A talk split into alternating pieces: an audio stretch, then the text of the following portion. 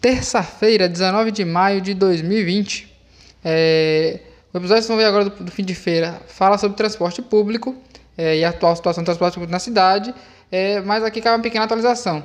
É, logo no início do, do episódio, já vai falar sobre é, o, o fechamento, a abertura do comércio que foi feita há algumas semanas aqui em feira e ontem, 18 de maio, o prefeito Colbert decretou que a, o, o comércio fosse fechado a partir de quinta-feira, 21, até dia 1 de junho, com a crescente dos casos de coronavírus. Quinta-feira, 14 de maio de 2020. O país vive em turbulência política. É, ainda não, não há muitas decisões sobre o coronavírus e muitas incertezas pairam sobre os brasileiros é, nesse momento de crise. É, é assim, nós começamos mais um, episódio do nosso podcast Fim de Feira. É, então, boa noite, ou melhor, salve, salve, filhos e filhas da terra de Lucas. Esse é o nosso segundo episódio do podcast Fim de Feira. É, diante o que Jameson já falou desse cenário da incerteza acerca do, do Covid-19, na nossa querida Feira do Sertão, fomos surpreendidos aí nos, nos dias anteriores com a decisão da empresa Rosa, a empresa que fornece o serviço de transporte público de ônibus aqui em Feira de Santana, que anunciou que vai suspender o contrato com a Prefeitura de Feira. Então, para refletir sobre essa decisão aqui na nossa querida Feira do Sertão, nós convidamos novamente esse professor querido, que já virou parte integrante da nossa equipe do podcast Fim de Feira, o professor Rosevaldo, para a gente debater um pouquinho é, sobre isso. O professor Rosevaldo, que é um, um grande estudioso aí do, da economia de transporte, durante muito tempo atuou na, na agenda, e a gente trouxe aqui ele para poder é, tratar um pouquinho sobre essas, essas questões. Então, desde já eu convido o professor Rosevaldo a fazer uma, uma fala inicial aí, para a gente poder é, dar esse pontapé inicial aí. Prazer imenso estar aqui com vocês, agradecer o convite novamente, né? Para a gente estar aqui nessa, nesse bate-papo e com esse fato novo. Eu, eu chamo assim, o fato velho novo, o novo velho, não sei, que é uma empresa de transporte em Feira de Santana querendo abandonar. Me parece que esse tem sido histórico do sistema de transporte em Feira de Santana, de as empresas entrarem com todo o gás, com todo o fôlego, e em cerca de 10, 15 anos depois, vazam da cidade. Eu estava hoje conversando aqui com um colega sobre histórico de transporte em Feira de Santana, antes desse bate-papo nosso, a gente lembrando como surgiu o transporte em Feira de Santana, né? Com as combis de Zé Pinto, que inaugura o sistema de bairro, com a empresa Alencarina, que tinha as bicudinhas que rodavam ali para Sobradinho, Campo Limpo, essas coisas, as bicudinhas que elas ligavam na manivela. Depois nós migramos para as empresas locais de bairro, você tinha aí Moré, do grande amigo João do Porco, que ainda está vivo ainda, inclusive, com saúde. Aí Moré rodava para Coronel Zé Pinto, Casebe. Você tinha a Safira, que pertencia ao seu Joel, que é o sogro do meu querido amigo professor João, né? E que é da UNEB. Você tinha a Autonida, do Vavá, você tinha. Não, Vavá é a transfeira, que rodava para a estação nova e tudo mais. Você tinha empresas locais, aí Moré, a Oliveira Lacerda, que pertencia a Carlinhos Lacerda de São Gonçalo. Tinha empresa, essas empresas foram desaparecendo ao longo dos anos. Ficou a Autonida, né? Grande empresa, pertencendo ao uma pessoa, depois saiu, mudou o dono da Automida, depois, assim, tinha Transul também, que é uma empresa de Minas Gerais, essas foram se acabando, se acabando, e é sempre assim, depois veio a Princesinha, 18 de setembro, e por último, a Rosa e a São João. Ou seja, o histórico do transporte em Santana é que a concessionária nunca dura muito tempo. Diferente de todas as cidades. Ou seja, só esse detalhe histórico já é para você parar e dizer onde é que eu estou errando? Porque senão vai continuar.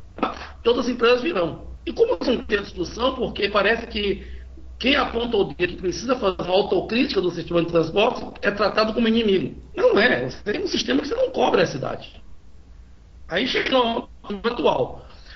Assustador ouvir o BATV semana passada, mais assustador do que o risco da Rosa ir embora, é saber que só tinha 45 anos rodando. Da Rosa, 45 da São João. Ou seja, uma cidade com quase 600 mil habitantes, com 90 ônibus para operar. Isso já é um caos. Sistema de transporte. Esse sistema está Então, não está atendendo a população. Daí o surgimento da, nós chamamos em economia de falhas de mercado. Aparecem os concorrentes informais, que eu chamo assim. Então, Feira de Santana viveu os combis, que na criação do sítio desaparece para se tornar luz complementares. Aí surge o motoboy clandestino, regulariza uma parte dos motoboys, Feira é uma cidade que inova nesse sentido. E de repente aparece o ligeirinho, e o ligeirinho já está em rota de desaparecimento, porque o está substituindo essa função. Incrível que pareça, eu moro aqui no Casete, se eu quiser ir o centro da cidade e demorar um certo tempo fazendo alguma coisa no centro, isso como funcionava o centro, né? E quando eu saí de casa. É, se eu for de ônibus, eu gasto R$ 4,15. Se eu for de Uber, eu gasto 7. Duas pessoas já sai mais barato do que o ônibus. No meu caso, eu vou de ônibus, vou de Uber, no caso, pago 7 reais, eu economizo o estacionamento, que se eu ficar 3 horas no estacionamento estacionado no centro de Feira de Santana, eu vou pagar 14 reais média de estacionamento. Mas o custo do carro. Ou seja, se deslocar no espaço econômico, não vou nem dizer espaço público, no espaço econômico de Feira de Santana, usando o espaço público, é caro. Muito caro. Muito caro. E aí o que acontece? As pessoas abandonam o transporte. E cada vez que você abandona o transporte, no caso do transporte público, a tarifa fica mais cara. A Roça sabia disso quando veio para a Feira de Santana. Eles não são ingênuos. Eles não são vítimas. Eles sabiam disso. Tanto é que não foram embora. Então, esse é o preâmbulo para a gente começar a discutir aqui um pouco de história do transporte, né, para a gente começar a discutir nesse nosso bate-papo, ok? Ok, professor. É, então, já pegando o seu gancho aí, é, os principais é, os principais motivos que a, a, Rosa fala lá na sua nota é a questão da, da, da queda de receita, pessoal, que ó, uma queda brusca de receita, também motivado por conta do, do coronavírus, e eles citam também é, motivações políticas.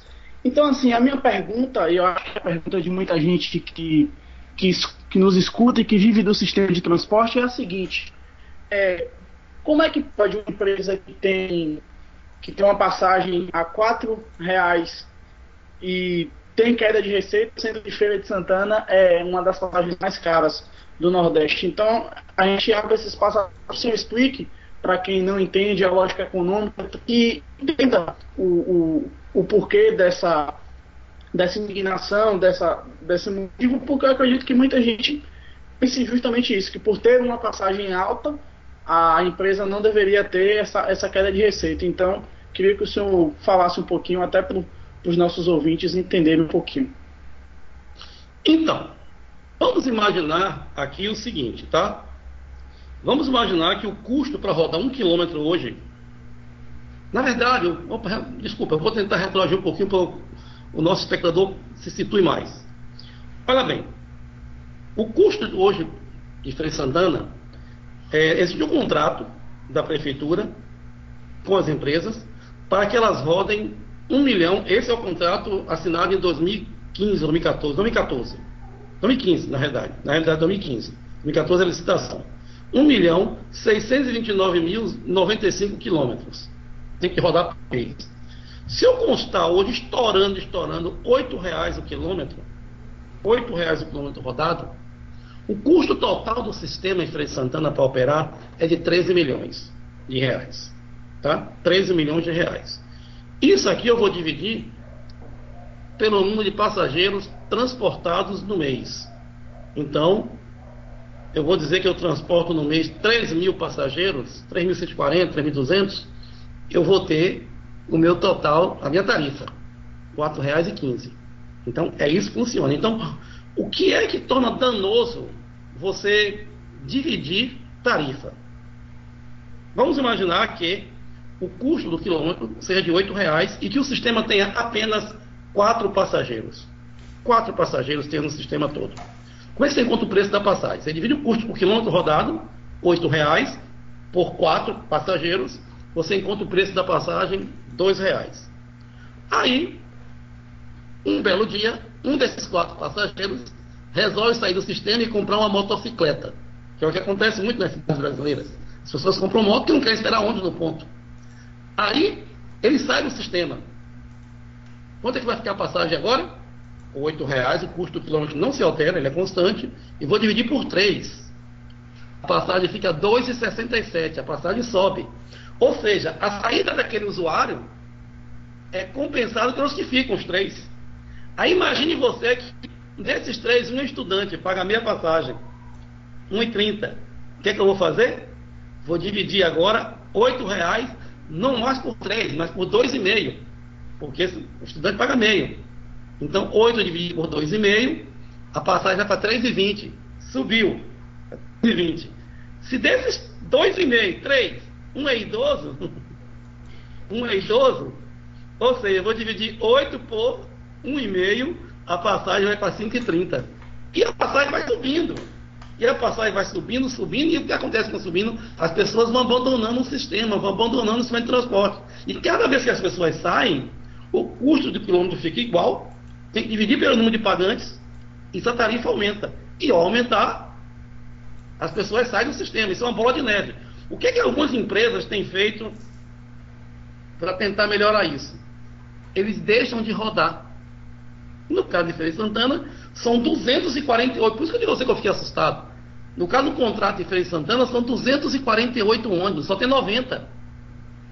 Ou seja, 90 dividido por 248, você tem 36% da frota operando hoje em Feira Santana. Então está errado. Com preço de 248. Tem alguma coisa errada aí. E que a prefeitura não está esclarecendo nem as empresas. Para as pessoas. Diga.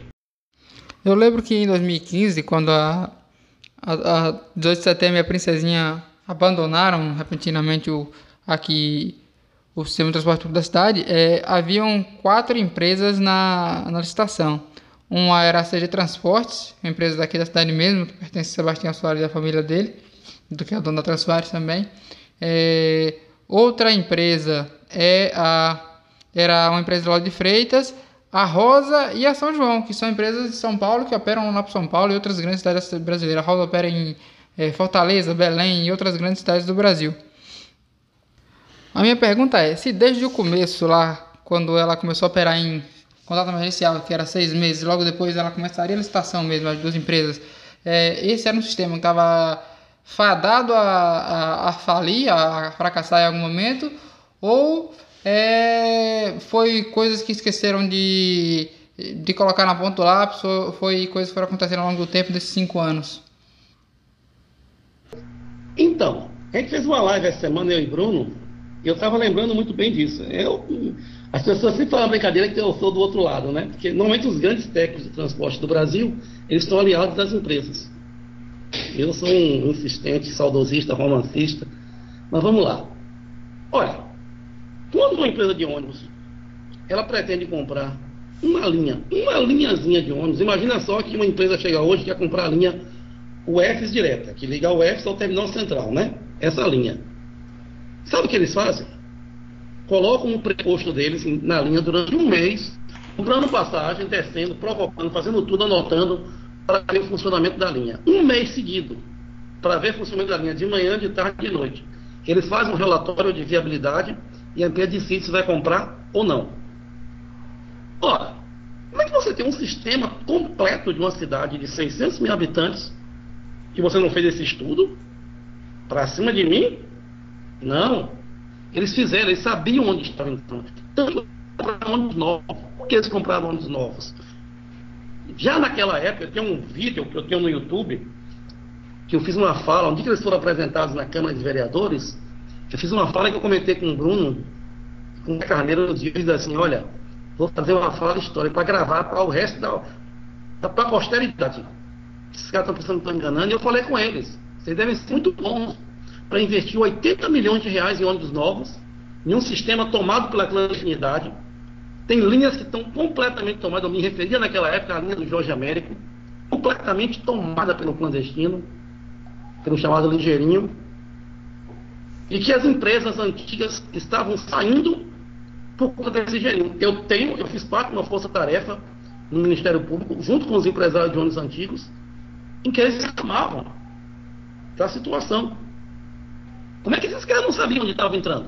Eles sabiam. Mas esse papo não. Para cima de mim não. Eu conheço o sistema de transportes. Eles sabiam. Agora, algum lugar o sistema fugiu do controle. Se você lembrar bem, uns dois anos depois eles começaram a trocar a frota. Tirar os ônibus novos e colocar usados. Tudo bem, o contrato deles reza idade média de 5 anos. E o ônibus não pode ter mais de 10 anos, me parece. Então, idade média é 5 anos. Eles estão tranquilamente. Só que tem um outro detalhe. Outro detalhe aí. A tarifa está superestimada em Frei Santana e eles não reduzem. Além dos fatos, do fato que eu coloquei aqui anteriormente, vou dizer outro ponto. A tarifa é calculada em cima de 270 ônibus, que são 248 é frota operante, mas a frota reserva. É em cima de frota zero. Em cima da frota zero, eu remunero a tarifa com depreciação e remuneração do, cap do capital. Em cima de frota zero. Essa frota já tem 5 anos. Então não posso remunerar. Essa tarifa tem que ser reduzida. Então os caras sabem, estão sendo beneficiados e chorando sobre o leite derramado agora. Novamente eu me deparo com o quê? Falta de gestão no sistema. Falta de gestão. Falta de governança. A verdade é essa. E querem passar a ineficiência para o cidadão e a É, professor, trazendo um pouco também para essa questão do sistema em si, é, a que ponto o nosso CIT, Sistema Integrado de Transporte, é, contribui para essa ineficiência do nosso transporte.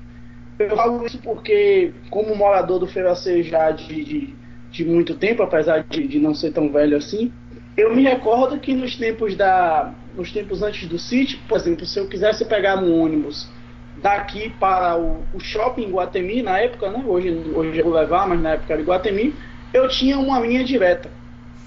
Eu chegava na frente do conjunto, pegava o, o famoso F João Duval e me, me dirigia a, ao shopping. Hoje não, hoje precisa passar pelo terminal norte, na cidade nova, e de lá se deslocar para o para o shopping. Então, até que ponto o City ele trava, digamos, essa, essa eficiência do, do, do, do, transporte público, ou se não tem nada a ver, ou se. Como é que o senhor enxerga essa, essa, essa, essa questão do City em relação também a esse caos do nosso transporte público hoje? Ok, o City é o grande culpado por todo o caos do sistema de transporte atual. O City. Mal dimensionado, mal planejado e, por conseguinte, mal, plan... mal executado. Vamos lá por que eu estou falando isso. O City é de 2005, me parece, né? 2005, 2006, mais ou menos. É, né? acho ora, que isso aí. Ora, o que foi o City, na prática? Tirar as bestas do centro da cidade, transformá-las em complementar. Só que o City errou em duas coisas. Ele fez um estudo bom de demanda, de locação de linhas, tudo certo. Só que ele errou uma coisa. Quando o Brasil, o Brasil e o mundo inteiro já operavam o sistema de, é, de integração temporal, o que é o sistema de integração temporal? Eu tenho um bilhete, eu tenho duas horas, eu vou para onde eu quero, no meu sistema. Eu pago uma passagem. Foi o que Santana construiu? Três terminais de transbordo e fez a integração espacial. Completamente errado. Aí o que é que acontece? Eu moro no aviário, eu quero visitar um parente meu no Subaé, na Lagoa Subaé, que é depois do outro lado do contorno, no fundo do atacadão ali. O que é que eu tenho que fazer para ter integração? Eu tenho que ir para o terminal central, o terminal central. Isso não existe, gente.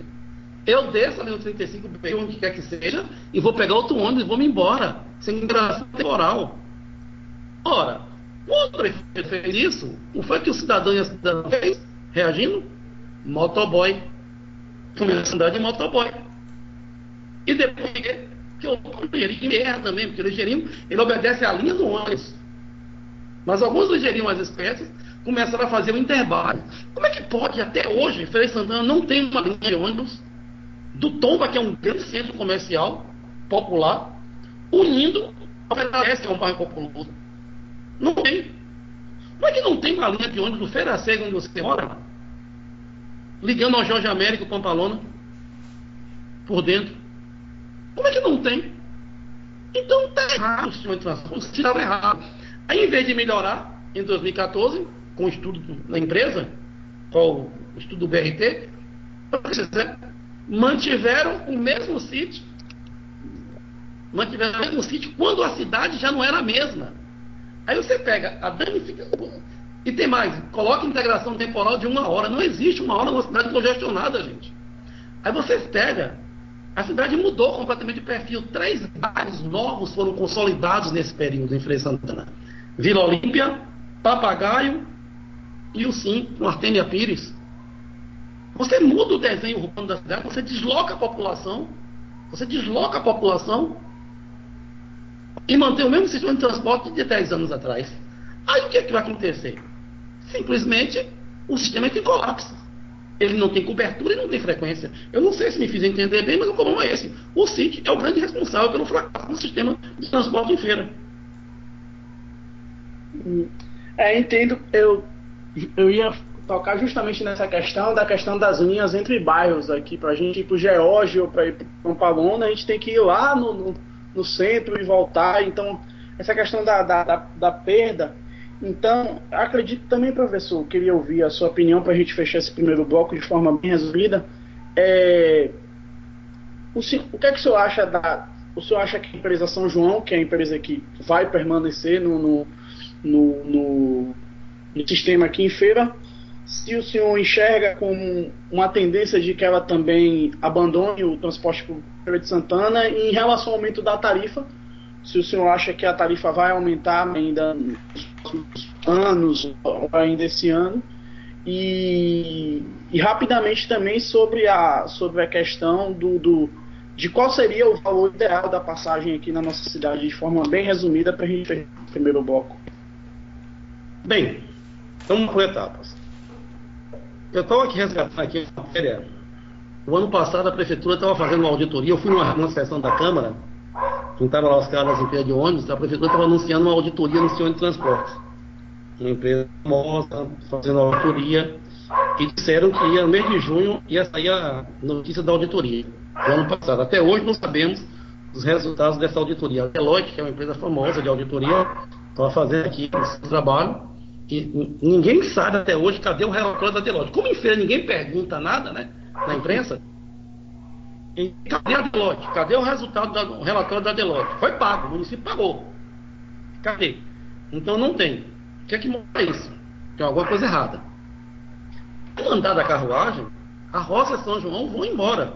O que, é que elas vão alegar na, justiça? Quebra de contrato. Quebra o equilíbrio econômico financeiro do contrato. Embora Agora, tem como fazer? Tem, você tem que redimensionar as linhas. Eles próprios vinham tentando fazer isso. Eles próprios vinham fazendo isso. Você quer ver outro exemplo? A linha 001 é a linha que une o Tomba ao F, ligando direto. Essa linha hoje o morador do pergunta o morador do Tomba, do Feira 7, Morama, se ele vai ir para o UFES, ele vai na linha 001. Não vai.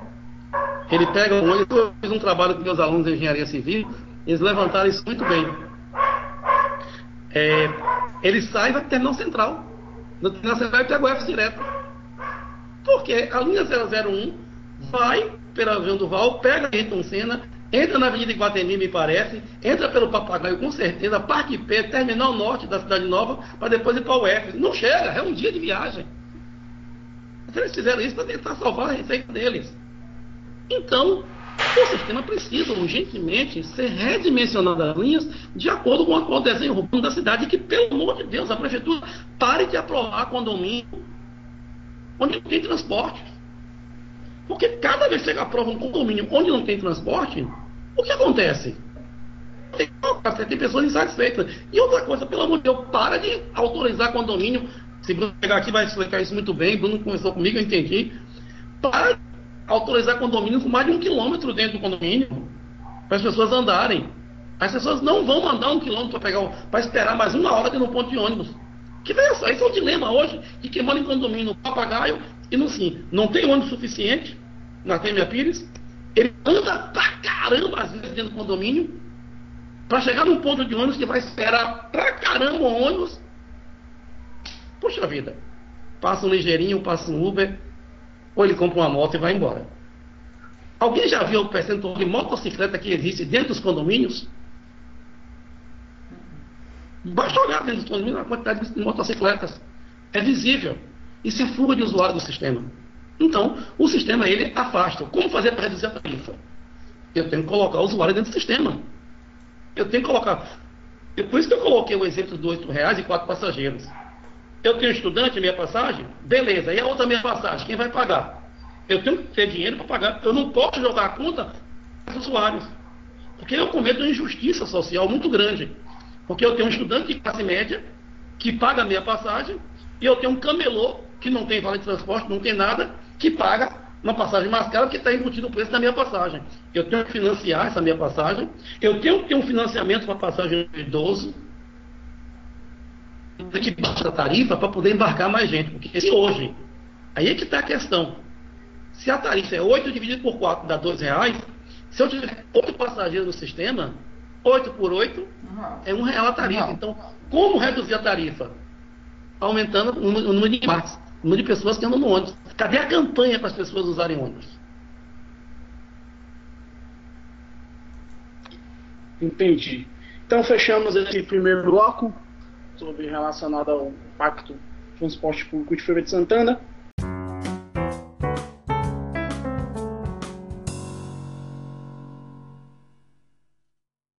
Iniciamos esse segundo bloco, vamos tratar de temas que já foram tratados aqui, mas é, de forma indireta, mas agora bem de forma indireta, e vamos aqui também as perguntas dos nossos ouvintes que, que deixaram aqui algumas perguntas, deixa eu aqui. A primeira pergunta é de, um, de, uma, de uma lenda viva do nossa, da nossa cidade, Diego Gabriel Rocha.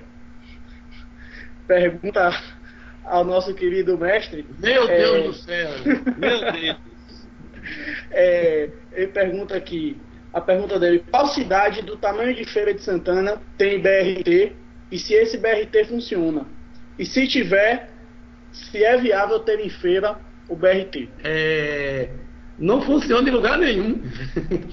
Na verdade, o BRT não funciona em lugar nenhum a contento. No Rio de Janeiro já deu problema. Então, tá BRT uhum. funciona coisa de biel. Tem que ser de biel pelo meio, aparece essas coisas. Imagina. em cidades que têm mais de 500 mil até 800 mil habitantes, não tem lugar nenhum funcionando o BRT a contento. Não tem. O BRT só funciona em cidade muito grande e tendo um sistema alimentador. Se não tiver um sistema alimentador com eficiência, ele dá problema. Eu só conheço um BRT que funciona a contento. Transmillennium em Bogotá. Veja o caso do Rio de Janeiro. Rio de Janeiro ele apresentou um problema técnico na infraestrutura. Qual foi? Se o pisa de cimento for em feira próxima à estação, a frenagem, o freio dos ônibus, desgasta o pneu. Desgasta. O custo de pneu aumenta. Se você bota asfalto, ele começa a emborrachar, a prefeitura tem mais gasto com asfalto. Então, não adianta. O BRT, para ele funcionar, ele precisa ser grande para ele ter o ganho de escala na velocidade. Um BRT de 5 km como de feira, nem autorano. Não funciona. E tem mais, eu preciso ter demanda para sustentar o sistema. Por que é que o metrô em Salvador tem sido relativamente um sucesso na paralela? Porque eu tenho moradia. Eu tenho moradia e eu corto no meu itinerário alguns polos geradores viários. Eu preciso de um, pelo menos um polo gerador. No metrô eu tenho vários polos geradores. Eu tenho rodoviária, eu tenho um shopping da Bahia, shopping Salvador, shopping paralela, aeroporto. Imagina que loucura eu tenho. Tudo polo gerador. Eu tenho hospitais, Roberto Santos, eu tenho um centro administrativo, eu tenho um grande polo gerador de viagem. E para completar, eu tenho moradia. Eu tenho um condomínio onde as pessoas moram, então eu tenho demanda. De Santana, eu tenho que polo gerador de viagem para o BRT? Ah, beleza. E de noite? De noite o sistema móvel. E domingo feriado? Não tem passageiro. Porque o centro da cidade é gerador de viagem. Ninguém vai para o centro da cidade no fim de semana, nem à noite. Nem com pandemia. Com pandemia, o Pô de Feira gosta de ir para a rua. É impressionante. Ou seja, Não vai dar certo. É questão de demanda. Gente apontou isso na época, mas parece que não houve, parece que o negócio. Tá aí. Eu sempre digo que o BRT não é um elefante branco. É uma manada de elefantinhos, as estações de transbordo espalhadas na cidade. A manada de elefantinho, né? Hoje está atrapalhando o trânsito, inclusive. Então funciona. E ninguém diz nada, está tudo bem. Aí quando pergunta alguém da prefeitura, não, em março inaugura. Quando chega em março, não, em dezembro inaugura. E nunca inaugura. Quando o pessoal estava na ocupação do, canteiro de obras, eu falei pro pessoal, sai daí, sai daí. Esse negócio não vai rodar não e vocês vão ser ocupados. O pessoal, não, nada de heroísmo. Estou permitindo vocês aqui porque está na questão judicial. Nem cair, eliminar, eles vêm para cima de vocês. E vocês vão ser os culpados para essa porra não rodar. Porque não vai rodar. Para com isso, para de brigar. O pessoal ficou meio assim comigo, não vai rodar. DRT, Bruno tá de prova, eu disse assim, DRT não vai rodar. Pronto, tá aí. 2020 não vai rodar. E a última piada deles, para dizer essa pergunta de Biel, é o seguinte, vai fazer em caráter experimental. Gente, pagou milhões de reais pelo projeto. Encarou mundos de fundo por esse projeto. Será que o projeto não apontou a habilidade? Tem que fazer experimental agora? Não, não é experimental. Não vai rodar BRT. Professor, o projeto original do BRT, ele iria da UFS até o Tomba. Projeto é, passando pela João Duval, cortando ali, é, e, e, o trajeto seria esse, pegar o neto de contorno e dar UFS ao Tomba, você não está enganado. Aí a prefeitura alterou por questões eleitoreiras, o, o prefeito Ronaldo prometeu é, fazer aquela, aquele túnel ali da, da Mariquitéria com o Getúlio Vargas, e alterou do, da, da, Getúlio para cá, da Getúlio para o centro. É, eu, eu creio que quem mora no final de Getúlio Vargas não gosta de andar de transporte, não vai andar de BRT, porque, porque prefere andar de Porsche nos seus carrões. É, o senhor acha que o projeto original do BRT, o, o F Tomba, é, seria, traria mais mobilidade à cidade? Seria mais eficiente do que esse projeto que a gente está construindo? Sim, sim, sim. Teria passageiro para o sistema. Eu queria moradia populosa e automba. Só que é o seguinte, é, seria muito caro as desapropriações. E a prefeitura não teve a coragem de encarar. Porque eu teria que arrancar aquele triângulo ali, no final da João Duval, iniciando no areal, mais ou menos, né? Não sei, na descida do Tomba, no, areal. Aí é um triângulo que vai até a Praça do Tomba. Eu teria que arrancar ele para fazer a via exclusiva. Então isso seria muito caro. Mas seria uma solução. Agora, uma solução cara que eu preciso eu fazer é rever as minhas e fazer um sistema alimentador. Eu também tenho uma pergunta, professor. É, até citou no, no, no, no, bloco anterior a questão do Uber do 99. Eu também fiz umas continhas de padeiro bem, bem, bem simplesinhas. É, um Uber, por exemplo, eu peguei três lugares que, que realmente são de fluxo de movimento aqui na nossa cidade. O shopping, o centro da cidade e o CIS, onde fica a maioria das indústrias de feira. É, para o shopping está dando em média 12, 13 reais de Uber. Para o centro está dando 10, 11. Para o CIS dá 18, 19 em um dia comum. Então a gente dividindo 4 ou 5 pessoas indo, indo trabalhar e voltando, fica um valor praticamente muito menor do que o da passagem. Então, diante desse cenário, é, o senhor acredita que nos próximos anos a cidade seja dominada pelos serviços de Uber, 99, aumento da clandestinidade, ou o senhor ainda acha que o transporte público tem capacidade, diante de, uma, de um cenário atual econômico e político, de, de conseguir reverter essa tendência que se aproxima, pelo menos no meu entendimento? Olha, o, esse é o grande dilema do sistema de transporte pelo Brasil. Enfrentar o transporte individual. E o Uber, ele chegou chegando, né? O que tem segurado ainda é a consciência das pessoas. Dia desses, eu cheguei numa formatura da UFES, quatro pessoas de motoboy. quatro pessoas de motoboy. Eu falei assim, porra, vocês pegam um táxi, seria mais barato, imagina o Uber. Seria mais barato do que o motoboy. Mas essas pessoas criam cultura e não vão mexer, é muita desinformação. A tendência, ninguém sabe onde vai parar. As empresas de ônibus, a gente sempre vai fazer auditoria nas empresas, né, para o Prêmio Nacional de Qualidade de Transportes, a gente conversa muito com os empresários de ônibus, de verdade. E a grande preocupação deles é essa perda de demanda. Antes da pandemia, o sistema de transporte no Brasil tinha perdido mais de 40% de usuários para o transporte individual. Isso é um problema muito sério. Em Feira Santana, que você não tem linhas definidas, quando eu bato muito nessa terra da linha definida, é porque eu tenho que ter um sistema que tem cobertura. O que é cobertura? Eu tenho que cobrir a cidade como um todo com o sistema de ônibus. Eu tenho que ter ônibus na cidade toda. Segundo, frequência. Eu não posso deixar que o meu usuário saia de casa, demore a chegar no ponto e espere no ponto um tempão. Isso é terrível a frequência. Então, precisa de tecnologia. Existe tecnologia à vontade hoje no, no, no mercado você fazer isso. Cadê o, o, central de controle que prometeram para a gente?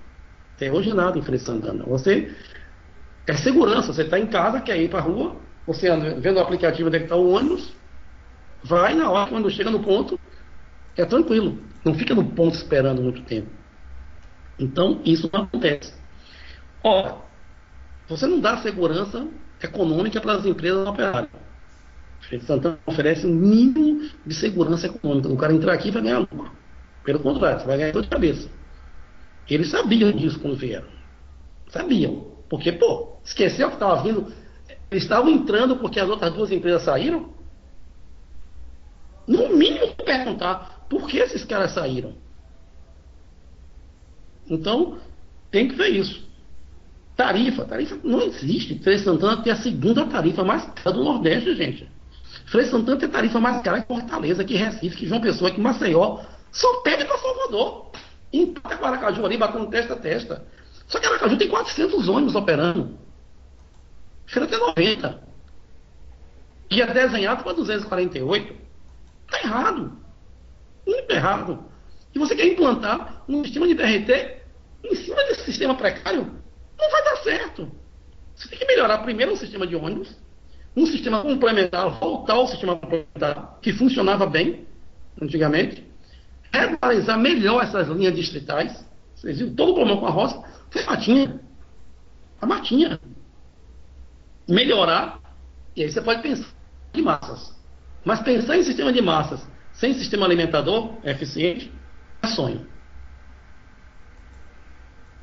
É, então, diante dessas perguntas, a gente também encerra esse segundo bloco. É, e agora a gente, é, primeiro, acho que em meu nome, em nome de James, a gente novamente agradece ao senhor por estar contribuindo nesse projeto, no, que na verdade não é meu nem de Jameson, é nosso, é, é do curso de Economia, é da UFES, é de Feira, é de todos nós, de é, trazer essas informações, fazer essa criticidade para o debate. A gente precisa dessa, desse olhar crítico, desse olhar é, mais aguçado. Então, de uma forma breve, a gente novamente agradece ao senhor e a gente queria abrir esse espaço para as suas considerações finais, alguma fala que o senhor ainda não falou, para a gente poder fechar esse, esse, essa segunda parte do, do, do nosso podcast. Não, tranquilo. Mais uma vez agradecer a vocês, é uma alegria muito grande estar aqui. Só teve uma coisa ruim, né? Esse podcast hoje, uma coisa que foi perigosa. Você sabe o que foi, né? A pergunta de Diego Gabriel. Mas aí, eu entreguei ele a parede. Parede Vou entregar ele aqui, tá? E parede me mandou a Ele tá fazendo propaganda da Relaxa aí com foto com as letras ao contrário. Ô, esse negócio aí. Mas legal, brincadeira, tudo bem. Quem tá assistindo não conhece, a resenha aqui é grande. A gente fica na zoadeira total. É isso que me faz rejuvenescer, principalmente nesse filme de pandemia, esse contato com vocês, ok? E eu fico assim, é, parabenizando vocês mais uma vez, vocês gêmeos. Gêmeos que é um dos caras que mais conhecem Três Santana, viu? Gêmeos quando chegar na minha idade, velho, a minha idade coleada, porque conhece a cidade pra caramba. E aí é muito bom, ok? Valeu, um abraço, gente. Muito obrigado.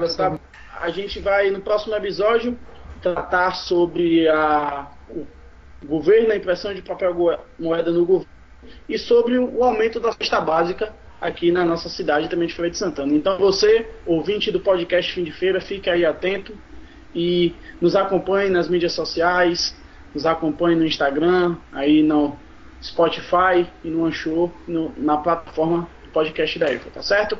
Valeu, um abração. Finalzinho aqui desse episódio do fim de feira, é, vamos atualizar você sobre a situação do coronavírus no país. Nessa terça-feira, 19 de maio, é, o país rompe a marca das mil mortes por dia, é, chegando a 1.179 mortes no dia, nas últimas 24 horas.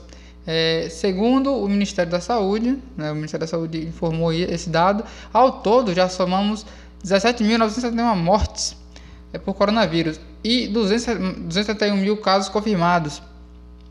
O Brasil é o terceiro país no mundo com mais casos de coronavírus, é, atrás dos Estados Unidos com 1 milhão e meio e da Rússia com 299 mil. É, e é, a, quando se fala de Bahia, a Bahia nós confirmamos nas 24 horas 2 mil casos e chegamos a 326 mortes no dia. Muito obrigado e até a próxima.